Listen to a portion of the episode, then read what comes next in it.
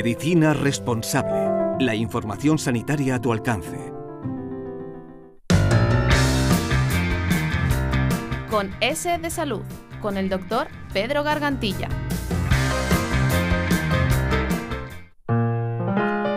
Bienvenidos a nuestro podcast. Hoy les voy a hablar de una enfermedad ocular que se caracteriza por la afectación progresiva del nervio óptico. Se produce como consecuencia de un aumento de la presión ocular que se traduce en una pérdida del campo visual, que de no remediarlo puede llevar la ceguera. Seguramente que muchos ya lo habrán adivinado. Hoy nos vamos a ocupar del glaucoma. De entrada hay que decir que existen varios tipos de glaucoma, siendo el más frecuente el crónico, que aparece a partir de los 40 años. Afortunadamente, con los programas de detección precoz se ha conseguido que el glaucoma se detecte en fases muy tempranas de la enfermedad. Con el adecuado tratamiento pueden prevenirse para evitar la pérdida de visión, que cuando aparece es irreversible. Las pruebas de detección de glaucoma se realizan, presten atención, antes de los 40 años, cada 2 a 4 años, desde los 40 años hasta los 64, cada uno o dos años. A partir de los 65 años, cada 6 a 12 meses. Toda persona que presente factores de riesgo elevados debe someterse a un examen oftalmológico completo todos los años o cada dos años después de los 35.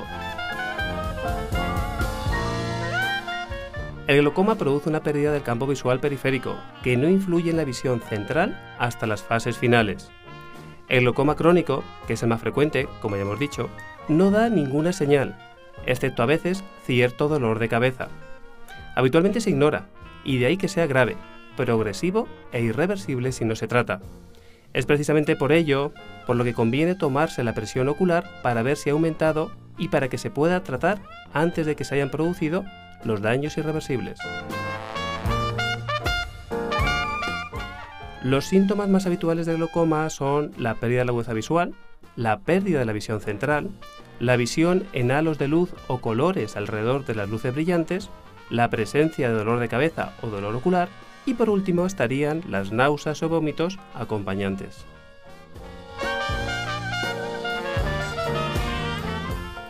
La causa del aumento de la presión ocular es debida básicamente al fallo en la salida del humor acuoso, en la actualidad se desconocen qué factores pueden conducir a esta enfermedad.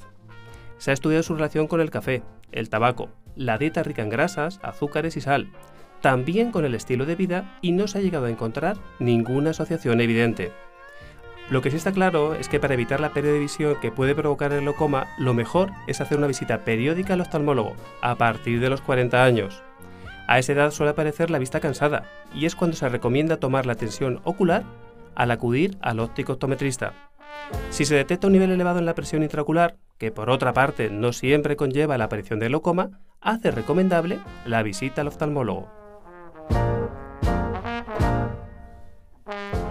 El especialista sospechará que puede existir un glaucoma cuando el paciente presente problemas característicos en el campo visual que se objetivan al realizar la campimetría, un examen del nervio óptico anormal en la oftalmoscopia y la presión intraocular normal superior a 21 milímetros de mercurio.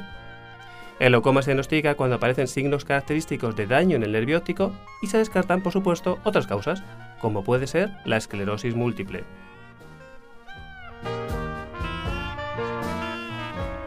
Ya para finalizar, el tratamiento médico del glaucoma consiste en instilarse gotas en colirio para bajar la presión ocular. La mayoría de las gotas han de usarse dos o tres veces al día, durante toda la vida. A veces, al cabo del tiempo, no se toleran bien y el paciente debe ser tratado con láser o bien debe ser intervenido. La técnica quirúrgica más empleada es la trabeculotomía, ya sea perforante o no perforante, y consiste básicamente en buscar una nueva salida de humor acuoso del ojo hacia el exterior. Pedro Gargantilla, director médico de Medicina Responsable. Medicina responsable. Humanizamos la medicina.